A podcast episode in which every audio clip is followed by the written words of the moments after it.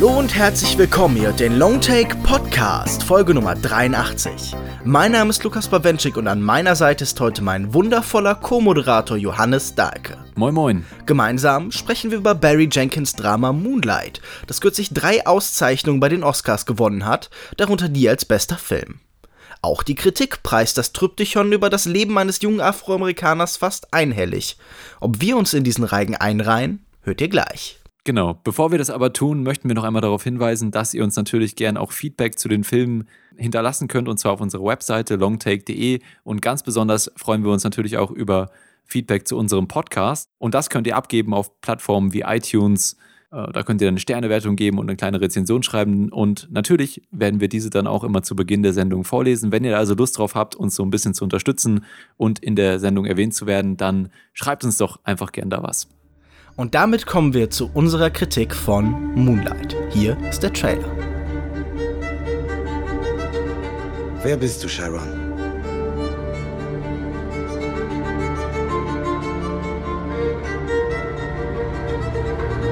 Ich habe lange versucht, es zu vergessen. Die ganze Zeit zu vergessen. An einem bestimmten Punkt musst du für dich entscheiden, wer du sein willst. Die Entscheidung kann dir keiner abnehmen.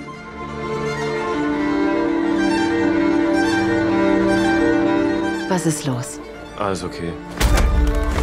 Nein. Eine Auszeichnung als bester Film bei den Oscars, durchweg positive Kritiken. Moonlight kann die Art von Konsens hinter sich versammeln, die fast automatisch den Wunsch zum Widerspruch weckt. Der zweite Spielfilm von Regisseur Barry Jenkins ist ein Tryptychon und erzählt die Geschichte eines jungen afroamerikanischen Mannes in verschiedenen Phasen seines Lebens. Als Kind, als Teenager und als Erwachsener. Er nennt sich zuerst Little, dann Chiron, später dann Black. Durch die Beziehung zu seinem Freund Kevin lernt er nach und nach auch seine eigene Sexualität kennen. In seiner Besprechung des Films schreibt der Kritiker des New Yorkers Richard Brody über die Ambivalenz von Repräsentation. As a reminder of responsibility, of an artist's awareness that creation isn't merely a matter of telling a story, but of seeing the world and depicting it truthfully, it's a blessing as a critical practice of abstraction that pulls movies away from the on screen and towards generalities, it's a curse. Dieser Zwiespalt bestimmt die Rezeption des Films. Gerade kritische Stimmen werfen Jenkins seinen Hang zum Plakativen und zur bildlichen Eindeutigkeit vor.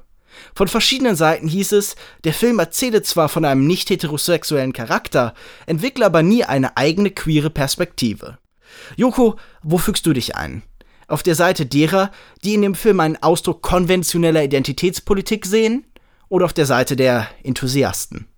Definitiv auf der Seite der letzteren Partei, denn ich glaube, dass natürlich die Repräsentation von dieser Minderheit der dunkelhäutigen homosexuellen Männer in Amerika äh, natürlich ein Thema ist, ein politisches Thema, das in dem Film, äh, das durch den Film behandelt wird, aber dass der Film doch eigentlich auf ganz vielen Ebenen es auch immer wieder schafft, diese Klischees ähm, zu umgehen und trotzdem seine eigene, ähm, seine eigenen Charaktere und seine eigene Botschaft und seine eigene Geschichte zu entwickeln, die wunderbar intim ist, äh, die natürlich manchmal ähm, so ein bisschen die Botschaft auch auf der Zungenspitze trägt und dann auch vielleicht ein bisschen zu häufig ausspricht, der in Dialogen oder auch in der nicht gerade unauffälligen Bildsprache. Aber mit diesen Mitteln nimmt der Film eigentlich nie einen falschen Schritt, sondern ist immer unglaublich selbstsicher und weiß, wie er seine Charaktere zu, äh, zu entwickeln vermag. Und deswegen habe ich das als eine sehr intime und realistische, aber dann doch auch ähm, angenehm romantisierte und frische Chronik von so drei Lebensphasen in, der, in dem Leben eines äh, jungen homosexuellen Schwarzen in den USA gesehen, das mich wirklich voll und ganz überzeugt hat. Also ich bin da definitiv auf der Seite der Enthusiasten. Wie geht's dir denn dabei? Ja, ich würde mich auch eher zum Lager Enthusiasten zählen. Ich kann absolut nachvollziehen, wo die Kritik an diesem Film herkommt. Es ist schon richtig, dass äh, Jenkins diese ganz starke Neigung zum großen Kinobild hat, zum Symbolüberladenen. Also das, äh, finde ich, sieht man auch in seiner gesamten Filmkarriere. Immerzu mhm. hat man da Figuren, die irgendwas Bestimmtes repräsentieren und die sich da so ein bisschen drin verlieren. Aber was ich eben finde, ist, dass er sich damit immer kritisch auseinandersetzt, dass er sich dem, bewusst ist und dass das auch irgendwie so ein bisschen Ausdruck seiner eigenen Biografie ist. Denn man sieht es ja auch an der Rezeption dieses Films. Er selbst wird ja sofort in diese Rolle gedrückt. Also ihm wird immer wieder aufgezwungen, etwas verkörpern zu müssen damit ja. arbeitet er in seinen Filmen jetzt auch. Und ich finde, man sieht es auch bei diesen Menschen, dass ihnen immer wieder Identitätsangebote von außen gemacht mhm. werden, dass sie immer wieder auf der Suche nach einer eigenen Identität eben Angebote bekommen, die fast was Zwanghaftes haben. Also wir sehen drei Phasen seines Lebens und immer wieder gibt es bestimmte Vorstellungen und Ideale, vor allem von Männlichkeit, die eben von außen so ein bisschen aufgeprügelt werden. Ich finde das so schwer, diesem Film das vorzuwerfen, weil er eben so sich aktiv damit auseinandersetzt, weil das sein Thema ist. Äh, das merkt man ja allein schon auch an den Titeln der drei Akte, ja, also Little, Chiron und Black, dass es hier ganz stark darum geht, wie Identität von außen auch geprägt wird und nicht nur um die um den negativen Aspekt, ja, dass einem da was aus, aufgedrückt wird, quasi der Faggot aufgedrückt wird, äh, diese, auch diese, diese negative Assoziation des Wortes, sondern auch um positive Sachen, ja, also wenn wir uns die elementaren und wichtigsten Dialoge in dem Film ansehen, ähm, dann merken wir, dass immer dann Charakterveränderungen in Tyrone äh, ähm, hervorkommen, wenn er offen über seine Identität mit anderen redet, ja, und häufig merkt man dann, dass die Außenperspektive wenn die einem mitgeteilt wird, einem persönlich, dass die einem selbst noch über sich selbst etwas vermitteln kann, ja, und äh, so auch zu einer gewissen Selbstsicherheit im eigenen Charakter führen kann, obwohl das dann ja in Chirons Leben dann auf Umwegen passiert und er eigentlich relativ sehr lange unsicher ist und dann versucht es zu verstecken, seine eigene Identität, so einen Panzer aufzubauen. Aber deswegen bin ich auch der Meinung, dass es jetzt natürlich um diese, diese Minderheiten, diese politische Botschaft und das Stärken dieser Minderheit geht, aber vor allen Dingen eben auch um Identität an sich, ja, also diese, äh, wie sich die herausarbeitet und äh, wie das mit Fremdperspektive und, und, dem, und der Interaktion mit anderen Mitmenschen ähm, sich eben entwickelt. Das ist ja was ganz Allgemeingültiges, was jetzt überhaupt nicht in einem politischen Kontext unbedingt interpretiert werden muss. Und deswegen, das, das hat mir auch so gut gefallen an dem Film. Ich finde, die ganze Herangehensweise des Films äh, lässt sich tatsächlich sehr treffend beschreiben mit einer Idee, mit einem Ansatz, den Barry Jenkins für seinen eigenen Film gefunden hat. Er hat ja gesagt, er möchte nicht das Ghetto ins Arthouse bringen, sondern das Arthouse zum Ghetto. Und wir sehen, wie ganz intensiv hier Standardsituationen aus dem äh, Black Cinema gezeigt werden. Halt irgendwie Lebenswirklichkeiten, die eben schwer sind, die hart sind, definiert von Drogendealern und sowas. Aber diese Szenen werden nicht auf die Art und Weise gezeigt, die wir dort normalerweise kennen. Also da wird natürlich auch eine andere Form von Konvention aufgegriffen. Also man sieht hier durchaus viele Sundance-Standards, aber ich finde ganz interessant, wie die in diesen Standardsituationen eingeflogen sind. Und ich finde, ein sehr gutes Beispiel dafür ist tatsächlich schon diese allererste Szene. Also wir sehen ja irgendwie Mahershala Ali, der ähm, einen Drogendealer spielt, mhm. aber halt so eine empathische Form von Drogendealer. Aber das ist vielleicht auch ein Bild, das wir kennen, diese äh, Gangsterfigur mit dem Herz aus Gold. Und äh, er begegnet halt irgendwie einem seiner Läufer irgendwie auf der Straße und tauscht sich so ein bisschen mit dem aus und so. Und die Kamera würde hier normalerweise halt das ganz standardmäßig einfängen, aber sie fängt so seltsam an zu wirbeln und zu strudeln ja. und rotiert um die Figuren Shot, herum ja. und auf einmal entwickelt sich so eine ganz große technische Komplexität in einer sehr simplen mhm. Szene. Das zeigt zum einen natürlich halt auch diesen, den Strudel dieser Gewalt und die Lebendigkeit dieser Situation, aber es zeigt vor allen Dingen, dass diese Leben der Menschen auch irgendwie eine eigene künstlerische Qualität verliehen bekommen kann, dass auch in dieser Erfahrung eben was Besonderes liegen kann und dass das nicht so trivial und bekannt und klischeehaft ja. ist, wie es auf den ersten Blick wirkt. Und ich finde, das macht dieser Film immer wieder. Er nimmt Standardsituationen und Standardfiguren ja. und äh, inszeniert sie halt auf eine Art und Weise, die nicht ganz vertraut ist. Genau, also das würde ich auch als die ganz klare Stärke nehmen, dass einem der Film immer wieder überrascht, indem man äh, eben bei, einem, bei etwas Vertrauten beginnt und dann aber in diesen wichtigen Situationen dann in die entgegengesetzte Richtung geht oder eben das Unerwartete in der Geschichte hervorruft und die, die Geschichte in eine andere Richtung lenkt oder dann vielleicht auch einfach mal an einen ganz anderen Punkt und das dann einfach wegfallen lässt. Also wenn wir jetzt über äh, die Figur von Mahershala Ali reden, also den Drogendealer, dann ist eigentlich die typische Geschichte, die man dann in einem normalen Hollywood oder meinetwegen auch in Indie-Film sehen könnte, dass er natürlich irgendwie ein Herz aus Gold hat und den Jungen ins Herz schließt, aber dann doch für seine eigenen äh, Geschäfte auch mit reinzieht, ja, und ihn als Läufer benutzt und ihn da so vielleicht auch als, als kleinen Nachfolger großzieht oder so. Und das hat man hier überhaupt nicht. Hier schwingt natürlich immer wieder diese Ambivalenz mit von ihm als Vaterfigur und gleichzeitig eben auch als einen der Verursacher für die Situation von Chiron, äh, dessen Mutter ja unter der Drogenabhängigkeit dann, das merkt man dann zunehmend, leidet und eben äh, die Figur von Mahershala Ali der Drogendealer ist, der diese Drogen da im Umlauf bringt, ja, und dementsprechend das auch in gewisser Weise zu verantworten hat. Und diese Ambivalenz und dieser Konflikt schwingt da immer mit.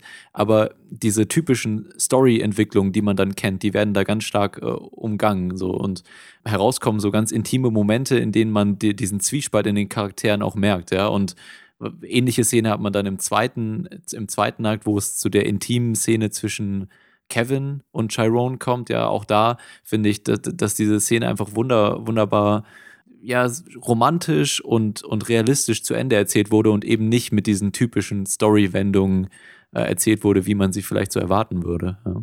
Äh, ich, ich möchte dir auch da bei der Kameraarbeit beipflichten, äh, und zwar nicht nur auf so einer ähm, stilistischen Ebene, sondern dass es in diesen Momenten eben auch Ausdruck der Charaktere ist. Also wenn man sich den Drogendealer Juan anguckt, von Ali gespielt, ähm, dann merkt man, dass es ein sehr selbstsicherer Charakter ist, der obwohl er vielleicht in illegalen Gefilden unterwegs ist, äh, mit seiner Persönlichkeit fest im Leben steht. Und äh, dementsprechend extrovertiert und selbstsicher benimmt sich die Kamera dann auch in diesen Situationen. Ja, bei diesem eröffnenden Tracking-Shot da, wo sich die Kamera dann um den Läufer dreht und ähm, Mahershala Ali sich ganz cool im Hintergrund die Zigarette anzündet und so. Und dann in anderen Situationen, wenn wir uns mit Chiron beschäftigen, ähm, wird die Kamera dann plötzlich ein bisschen zurückgehalten. Naja, vielleicht ist da mal ein kleiner Tilt drin oder so. Das ist nicht subtil, also so eine Dutch Angle oder so, oder äh, wenn so extrem mit längeren und kürzeren Brennweiten gespielt wird und Sachen ähm, ähm, mit Fokus gespielt wird und so, das ist alles nicht subtil, aber es ist in diesen Momenten einfach so unfassbar treffend, auch äh, bezüglich der Charaktere und das ähm, hat mich ähm, wirklich vollends überzeugt. Im Bezug auf Mahershala Ali mag ich tatsächlich vor allem auch diese erste Szene, die wir zwischen ihm und äh, Little dann eben sehen. Little wird uns ja das erste Mal so im Vorbeigehen vorgestellt. Er stürzt irgendwie vorbei an Mahershala Ali und flüchtet eben vor seiner Gruppe prügelwütiger Jugendlicher eben in ein äh, so eine Art Crackhaus, auf jeden Fall irgendwie ein leerstehendes Haus und ist dann wirklich in so einer Dunkelheit und Isolation, die eben seine Kindheit definiert. Die Kamera bewegt sich hektisch und verwackelt und so müssen wir uns dann eben auch sein Leben vorstellen. Es ist eins auf der Flucht, er gehört nicht dazu, er ist getrennt von allen anderen und Mahershala Ali reißt dann eben wirklich diese Tür auf und bringt Licht in sein Leben und ich mag dieses Bild des Errettens, aber auch des Ermächtigens unheimlich gerne. Also diese Feststellung, wie nehmen wir die ersten Verbindungen unseres Lebens wahr, die ersten Kontakte zu anderen, wie nehmen wir sie auch im weiteren Teil unseres Lebens wahr, wie Licht das irgendwie in einen dunklen Raum dringt. Also so müssen wir uns ja wirklich jede Beziehung, die uns etwas bedeutet, vorstellen, ja. wie so eine Art von kleiner Rettung. Und ich, ich mag, wie halt er dann wirklich in den Augen des Kindes die Statur eines Heiligen bekommt. Also mhm. irgendwie von Licht umschienen und so und ähm, dann auch das Chaos und das Durcheinander der Kamera so ein bisschen ordnet. In der nächsten Szene, er wird erstmal zum Essen eingeladen, also Little, zoomt die Kamera einfach ganz lange auf diese Situation und nähert sich an, so wie sie einander annähern. Mhm. Und diese Distanz, die in der Kameraarbeit immer ist, also keine Figur wird direkt irgendwie von oben bis unten erforscht, sondern zu den meisten ist immer so ein Abstand und wir müssen uns erstmal nähern. Das finde ich sehr schön, weil es spiegelt halt eben auch den Ansatz, den Barry Jenkins in seinem ganzen Film trägt. Ja alle Figuren sind erstmal fremd und wir müssen sie eben mit der Kamera, mit unseren Blicken und mit unserer Lebenswirklichkeit halt irgendwie erforschen, mhm. bevor wir wirklich eine Verbindung zu ihnen aufbauen können. Ich glaube, Wahrnehmung ist wirklich da das, das, Wort, was den Nagel auf den Kopf trifft. Äh, auch in späteren Szenen, wenn wir dann uns zum Beispiel in diesem Drogenrausch der Mutter befinden im zweiten Akt und, und Chiron nach Hause kommt zu der äh, extrem unter Entzug leidenden Mutter, äh, wie die Kamera da so, so, auch sehr handhält, mit, nah am Gesicht, so vielleicht sogar fast ein bisschen Fischei, alles so wirkt verzerrt, hektisch. Ähm, also die Wahrnehmung von Chiron, Chiron in diesen Momenten trifft die Kamera perfekt, finde ich.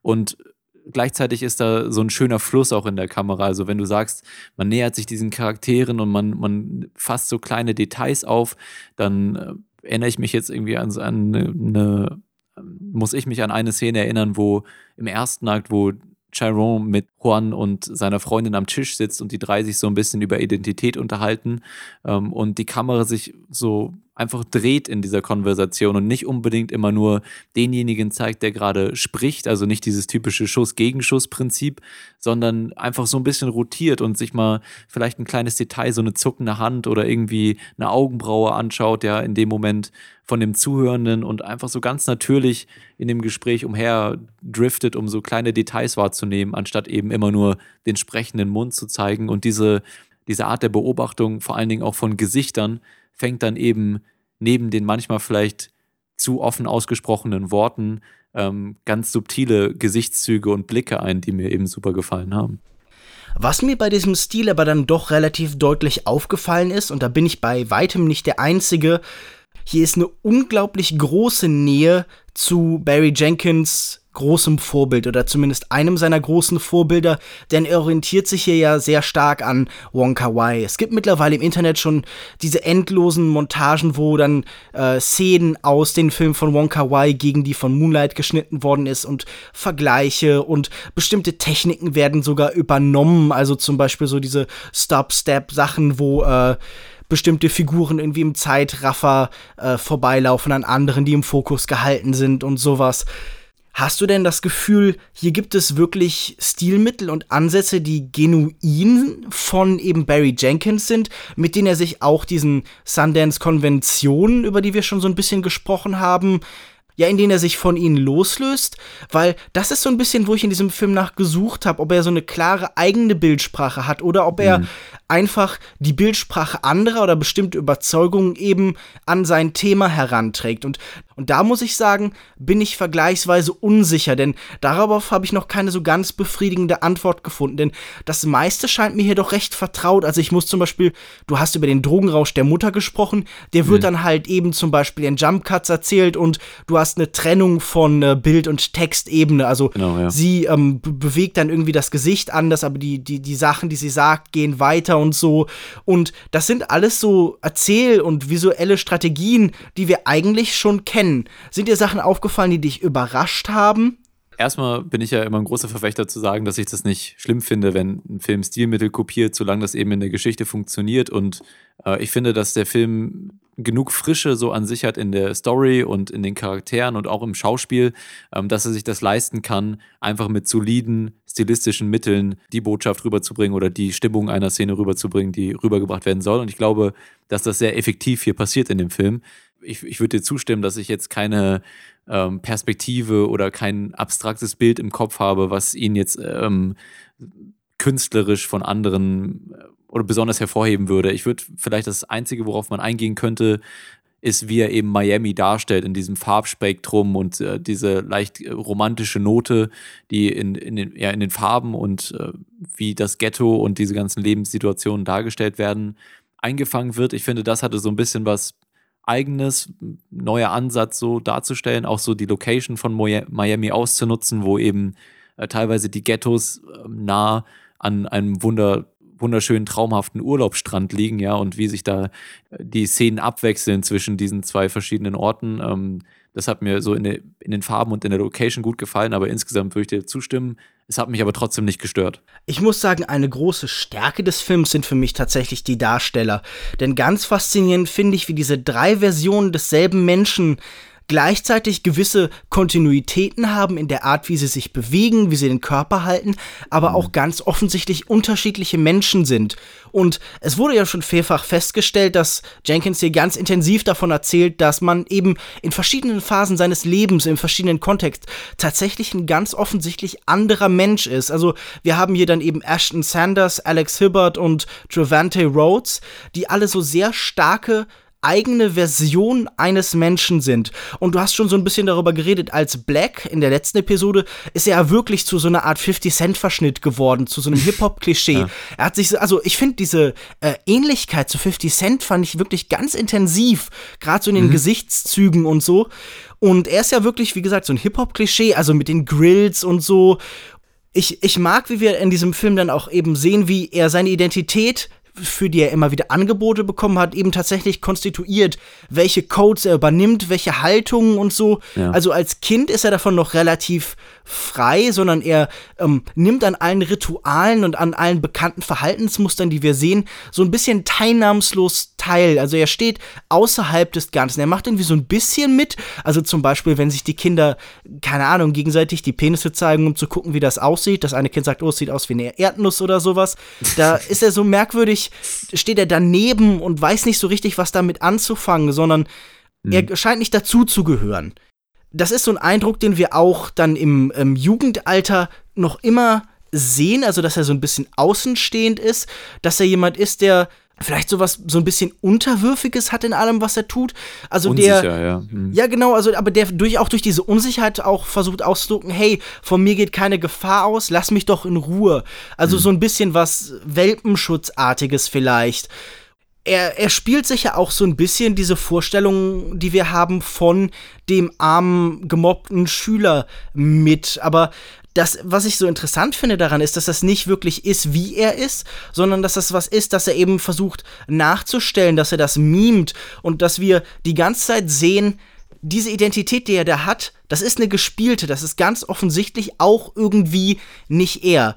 Also in diesem Film ja. wird, glaube ich, nie endgültig entschieden, wer er ist, was er ist, was er sein sollte oder was er sein kann, sondern es wird mhm. vor allen Dingen gezeigt, was er nicht ist und Zustände, in denen er sich sichtlich nicht wohl in seiner Haut fühlt. Denn ich glaube, die große Kontinuität in diesem Schauspiel ist halt so eine Unsicherheit mit dem eigenen Körper.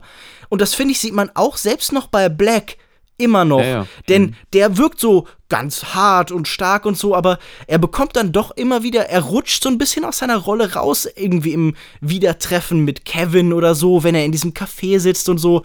Und das finde ich irgendwie, oder wenn er zum Beispiel auch mit seiner Mutter redet, das ist ja sicher auch eine der ganz bezeichnenden und starken Szenen. Und ich finde das mhm. ganz faszinierend, dass er sich zum Beispiel, bevor er in das Café von Kevin dann wirklich geht, sich nochmal umstylt und dann nochmal so ein bisschen seine Identität anpasst.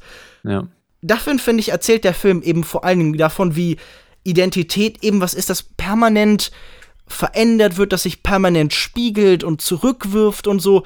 Und deshalb finde ich zum Beispiel auch diesen anfangs angesprochenen Kritikpunkt, dieser Film äh, entwickle keine eigene Perspektive des Andersartigen, des Fremdartigen, irgendwie sehr unsinnig, weil er von nichts anderem erzählt, weil jedes einzelne Bild dieses Films sagt, hier ist jemand, der keine klare Identität gefunden hat und immer weiter damit spielen muss. Genau, ich würde dir da voll zustimmen, wenn du sagst, dass es eben ein Film über Momente ist, in dem man sich im eigenen Körper, in der sozialen Situation, in der man sich gerade befindet, nicht wohlfühlt oder eben auch zu Hause und, und sich selbst fühlt. Ja, also wenn man dann die, diese ganz großartige letzte Szene in dem Diner ähm, referenziert und, und in der eben klar wird, so, ja, so, oder in dem eben diese Entwicklung von Black, dem ja, jetzt erwachsen gewordenen Chiron, deutlich wird, ja, und er wieder zurückkehrt zu diesem Chiron, den wir in den ersten zwei Akten kennengelernt haben. Deswegen hat mir eben diese, dieser Sprung in den dritten Akt auch so unfassbar gefallen, von diesem immer noch unsicheren Jungen im zweiten Akt.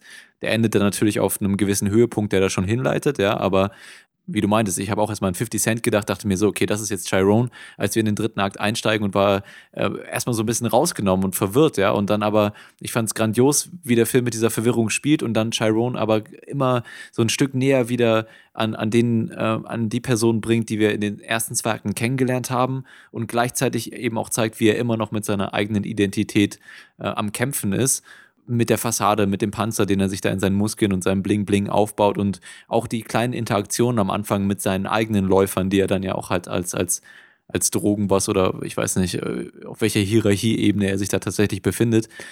Aber wie er mit denen umgeht, ja, so gespielt cool, gespielt unberechenbar und dann später kommt diese, diese Unsicherheit und das Verletzliche wieder in ihm durch und dieser Bogen, der allein im dritten Akt stattfindet, den fand ich halt einfach klasse. Und dann natürlich in der, in der letzten Diner-Szene wieder ähm, diese Blicke, die, dieses Verwundbare wieder durchkommt. Das war unfassbar schön. Ich fand das wirklich, also der dritte Akt hat mir, auch wenn ich die ersten, gerade den ersten Akt auch sehr stark fand mit Mahershala Ali, hat, mir der Drick, hat mich der dritte wirklich aus den Socken gehauen, so auch was die Performance angeht.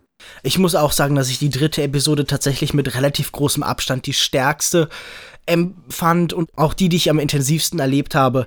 Ich muss sagen, interessant fand ich, äh, wie er dieses Bild oder dieses Symbol des Wassers und der Brandung in diesem Film einsetzt. Denn der Film beginnt ja tatsächlich mit dem Geräusch von irgendwie Brandung und jedes Kapitel endet so ein bisschen oder erlebt einen seiner großen Höhepunkte am Wasser. Also zum Beispiel diese große Taufszene im ersten Kapitel, in der eben Chiron zusammen mit Juan am Meer ist und gleichzeitig schwimmen, aber auch das Vertrauen zu anderen Menschen lernt. Dann eben diese Liebesszene, diese, vielleicht ist es ja auch eine Sexszene, also es ja. findet auf jeden Fall eine intensive körperliche Berührung statt. Schatz, äh, berühren wir uns heute Abend wieder intensiv? Schöne Umschreibung. ja, äh, merkt man nicht im Podcast, dass ich auch in der Freizeit so spreche? nee, ich finde es ja sehr schön gewählt und ich würde dir auch zustimmen. Und was ist im dritten Akt? Da wird das Wasser dann anders. Im dritten Akt kommen wir dann tatsächlich ja ans Wasser in diesem großen Symbolbild, das dem Film auch seinen Titel gibt. Ich bin nicht sicher, ob ich es ganz richtig zitiere, aber in the Moonlight, Black Boys Look Blue, das ist ja auch eine Idee, ein visuelles Stilmittel, das dieser Film eben immer wieder aufgreift.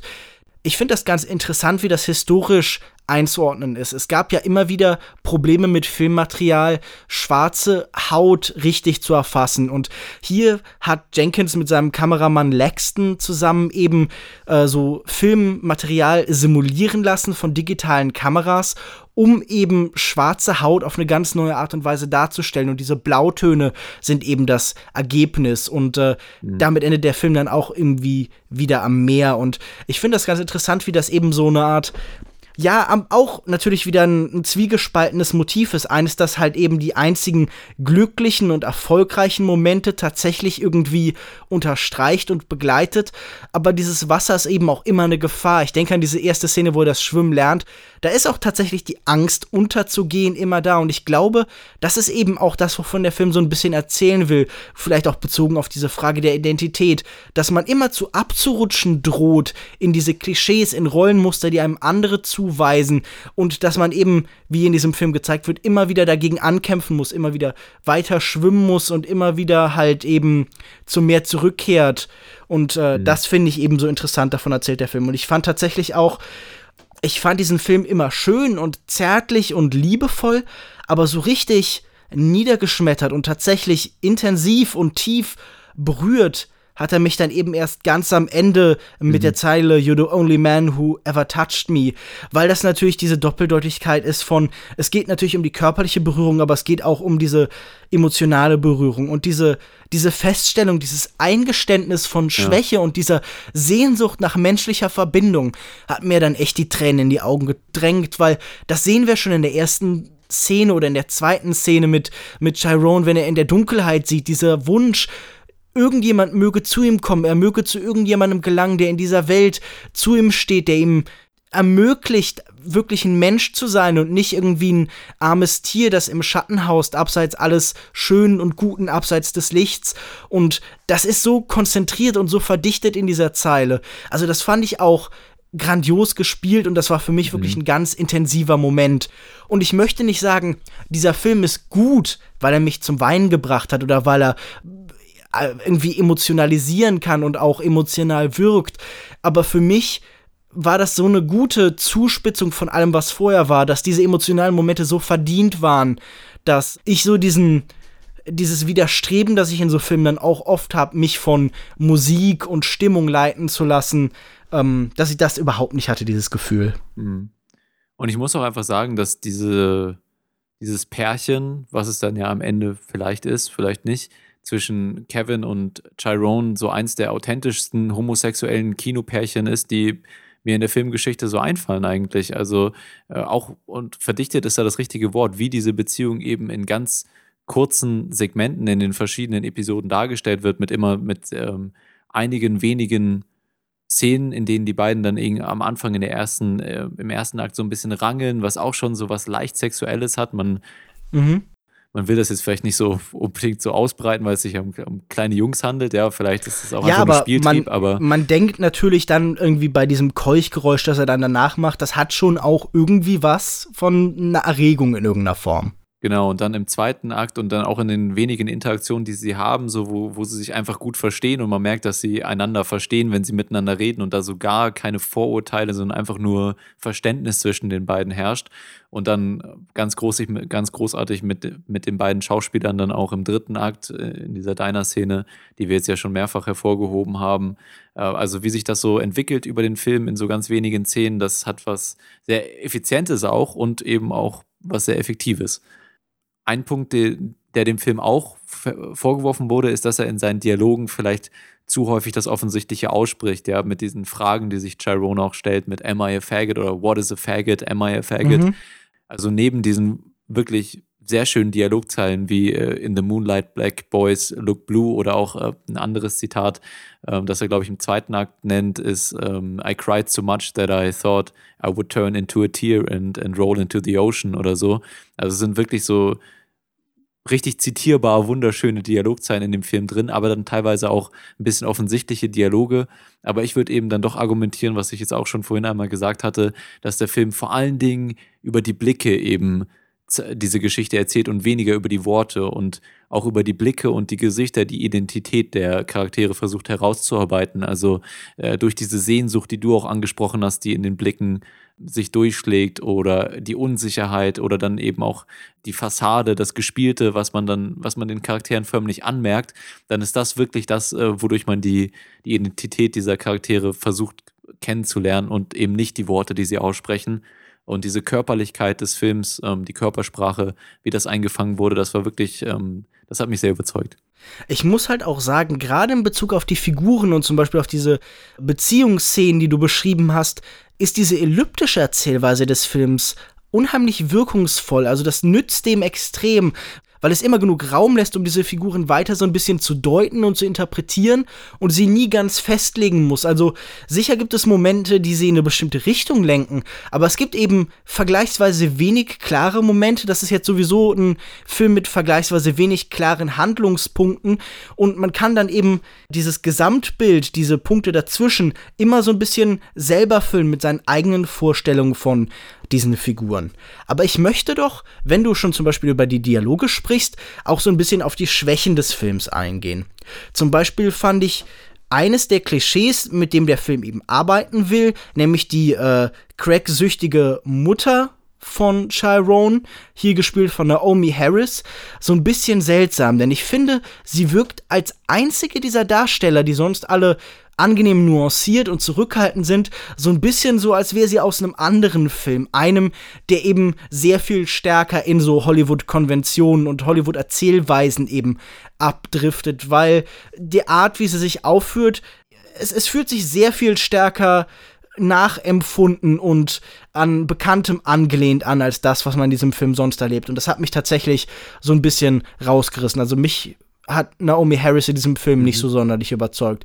Also zum Vergleich zum Beispiel zu anderen großen oder jetzt aktuell groß gewordenen Hollywood-Darstellerinnen wie Janelle Monet, die hier Theresa spielen, ich glaube die äh, Freundin von Juan, die ich tatsächlich sehr, sehr angenehm fand, weil ich das Gefühl habe, diese Art, wie sie die Sachen aus dem Drehbuch vorliest, ist es ist nicht einfach so ein Naturalismus, sondern es ist eben ein ganz schöner Blick darauf und eine ganz nette und zärtliche Interpretation von dem, was da eben gespielt werden soll. Im Gegensatz zu dem, was zum Beispiel Naomi Harris macht, die mhm. ja sich sehr intensiv reinsteigert in eine bekannte Rolle, die eher ein Typ spielt als ein, als ein Mensch. Ja, gut, also sie hat natürlich das Problem, und das Drehbuch hat das Problem, dass in wenigen Szenen hier äh, versucht wird, diese Familienkonstellation zu schildern. Und da kommt dann eben dieses Episodenhafte so an seine Grenzen manchmal, wo es dann doch einfach effizient erzählt werden muss. Ja, da muss in einer gewissen Zeit die Mutter eben als Charakter etabliert werden. Ich finde, schauspielerisch hat, hat sie trotzdem überzeugt. Also ich habe mich da wenig dran gestört. Über den Charakter kann man reden, aber also mich hat es insgesamt nicht so gestört wie dich, aber ich verstehe schon, was du meinst. Ich würde sagen, wir können dann ja auch langsam mal zu unserem Fazit kommen. Gerne. Mir hat Moonlight tatsächlich sehr gut gefallen. Ich kann, wie ich hier schon mehrfach wiederholt habe, alle Kritikpunkte, die gegen diesen Film äh, genutzt werden, durchaus nachvollziehen und ich kann respektieren, auf was sie abzielen. Ich glaube aber, dass sie bei diesem Film, der diese Ideen und seine Klischeebehaftung tatsächlich immer wieder reflektiert, nicht ganz zutreffend sind, dass sie nicht wirklich zum Kern des Films vordringen. Und mich hat an Moonlight vor allen Dingen eben diese Empathie mit seinen Figuren äh, überzeugt, die Art und Weise, wie menschliche Beziehungen hier inszeniert werden, als etwas, das größer wirkt und schöner wirkt als alles andere in der Welt und diese Hoffnung, die tatsächlich auch in allem liegt. Also diese Feststellung, egal wie sehr wir uns in Richtung einer bestimmten Identität entwickelt haben, wie sehr wir glauben, festgefahren zu sein in einem, in einem Panzer oder in einem Gefängnis, es gibt immer eine Möglichkeit, äh, in eine andere Richtung zu gehen, wieder mit der eigenen Identität zu spielen und äh, eben was Neues zu finden, ein neues Ich, eine neue Version von sich selbst. Wie dieser Film nach Liebe sucht zwischen Menschen, die in einer Welt leben, in der Liebe schwierig scheint und selten wirklich gelingt, das fand ich sehr, sehr berührend. Und ich würde tatsächlich diesem Film, weil du da bist, muss ich ja Sterne geben, vier von fünf Sternen geben. Vier von fünf nur. Ich glaube, ich werde in meiner Sternewertung etwas höher gehen als du, ähm, denn mich hat der Film voll und ganz überzeugt. Für mich ist die Selbstsicherheit des Filmemachens hier ähm, das, was man am meisten hervorheben kann. Also wie auf die Schauspieler vertraut wird, auf die Leistung der Schauspieler, wie die Kamera eingesetzt wird, wie die verschiedenen Stilmittel sicherlich nicht subtil zurückgehalten werden, sondern schon auch offensichtlich eingesetzt werden, aber eben auch immer den Nagel auf den Kopf treffen und die Atmosphäre der Szene unterstützen und die Charaktere unterstützen, wie die Charaktere sich über diese drei Episoden entwickeln, wie immer wieder auch mit den Erwartungen gespielt wird des Zuschauers und wie dann insgesamt einfach so was ganz Intimes und Nahes und dann letztendlich auch was sehr Emotionales in dieser letzten Szene hervorgerufen wird im Zuschauer. Das, das habe ich jetzt in dieser Reihe von Oscar-Filmen und im letzten Jahr selten gesehen oder denke auch, dass ich in diesem Jahr ähm, eine ähnliche intime, nahe Filmerfahrung selten machen werde äh, und dementsprechend für mich wirklich auch der verdiente Gewinner des, äh, der Kategorie bester Film bei den Oscars, äh, wenn man sich die Filme, zumindest wenn man sich die Filme ansieht, die dieses Jahr nominiert waren und ja, dementsprechend meine 5 von 5 möglichen Sterne. Bin mit der 5 von 5 mittlerweile so ein bisschen vorsichtig, weil ich glaube, wir neigen hier in den Bewertungen zum Inflationären. Also wir müssen da so ein bisschen aufpassen, dass unsere Höchstwertungen auch wirklich was bedeuten. Ja, ich weiß, aber ich bin jemand, der auch gerne mal 5 von 5 äh, gibt, wenn mir ein Film richtig gut gefallen hat. Und äh, aber da Sternewertung ja eh scheißegal ist, im Prinzip, da kann man es ja. ja. auch so halten, wie man möchte. Das ist natürlich auch wieder wahr. Wir können ja, uns theoretisch auch immer mit einem Würfel hinsetzen und sagen, 6 von 5? 6? Oder mit einem W20 und sagen, W20, 18 ja. von 5. Kommt der Pen-and-Paper-Spieler durch. Wenn ihr das genauso seht wie wir oder gänzlich anders, dann könnt ihr uns über die schon am Anfang genannten Kanäle auch gerne wissen lassen, was ihr persönlich eben von Moonlight haltet, von den Konflikten, die wir besprochen haben, von der Ambivalenz von Repräsentation, die am Anfang so unser Einstieg in das ganze Thema war. Wir freuen uns über jedes Feedback und über eure Meinung zu Moonlight. Ähm, wie gesagt, freuen wir uns auch immer über persönliche Mails von euch. Äh, zuletzt hat zum Beispiel jemand auch äh, Lukas gratuliert zu seinem Artikel im Filmdienst, ja. Das hat dich sicher ja. auch sehr gefreut und äh das hat mich tatsächlich gefreut. Also das fand ich wirklich sehr, sehr nett und ähm, man, man möchte natürlich sich jetzt nicht irgendwie abhängig machen von dem Lob der Menschen, aber wir freuen uns immer, wenn uns jemand sagt, hey, das, was ihr macht, gefällt uns tatsächlich. Und äh, ihr sendet nicht mhm. irgendwie umsonst für fünf Leute, die dann sagen, ja, das hätte ich mir jetzt auch sparen können. Ja, das ist immer ein ganz schönes Gefühl, wenn man da ein bisschen Rückmeldung bekommt und natürlich umso schöner, wenn es positiv ist. Gerne aber auch Verbesserungsvorschläge nehmen wir natürlich auch entgegen. Ähm, Lukas Bawenschik, wenn man mit dir ganz persönlich in Kontakt treten möchte im Internet, da gibt es doch sicherlich Mittel und Wege. Man findet mich auf Twitter unter @kinomensch. Auf kinomensch.wordpress.com findet man meinen Blog. Ich bin auf Facebook zu finden unter facebook.de/slash kinomensch und außerdem schreibe ich regelmäßig für kino-zeit.de und ich denke, in der Zukunft wird es auch wieder Texte von mir beim Filmdienst geben. Aktuell sind noch Texte von mir auf der Seite des Filmdienst online verfügbar.